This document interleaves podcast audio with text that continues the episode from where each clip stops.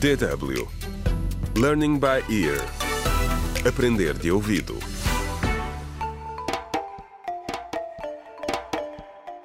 Contra o crime.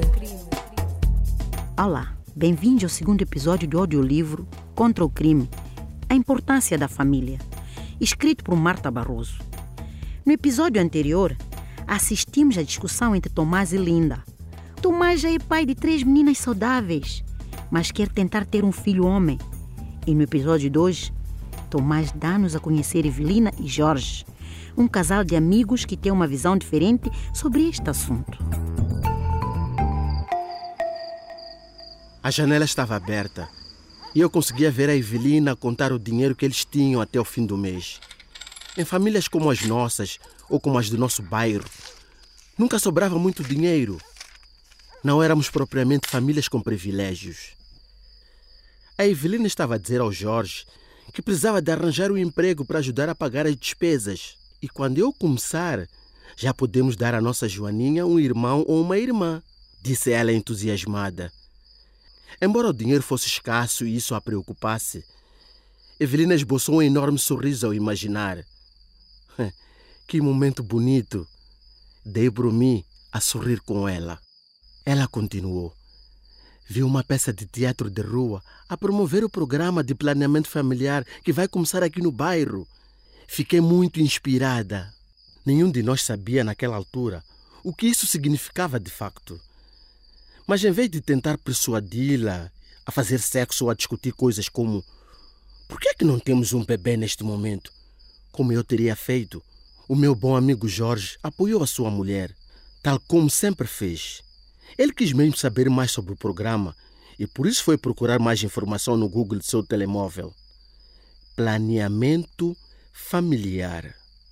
O planeamento familiar ajuda a todos que estão sexualmente ativos a fazer escolhas informadas sobre decisões como quando é queremos ter filho? Quantos filhos queremos ter? O que é um intervalo saudável entre as gravidezes? Como podemos evitar gravidezes não planeadas? Quando ouvi o Jorge a ler aquilo em voz alta, fiquei chocado. O tema parecia estar a perseguir-me. E a partir desse momento tinha um nome: planeamento familiar. A voz de Jorge interrompeu os meus pensamentos. Para além de contribuir para uma saúde melhor, o planeamento familiar permite aos casais encontrar tempo para continuarem os seus estudos, garantindo um rendimento mais elevado. Soa bem. Soa bem. A mim soou-me algo do outro mundo. Mais estudos, ter um rendimento maior. Onde é que eles pensam que nós vivemos? Somos pobres. Bem, agora eu sei exatamente o que é o planeamento familiar. E de facto é a melhor coisa que poderia acontecer a nós, em particular, pessoas pobres. Todas as semanas, os profissionais de saúde vêm aconselhar a comunidade sobre como e quando planear as crianças, tendo em conta as finanças das famílias, bem como a saúde tanto das mães como das crianças. Trata-se de um programa gratuito. Evelina e Jorge decidiram então ir ali, queriam dar uma vista de olhos. Como gostava de ter sabido antes o que significa realmente ser um casal, como tomar decisões importantes em conjunto e como comunicar-me de forma respeitosa.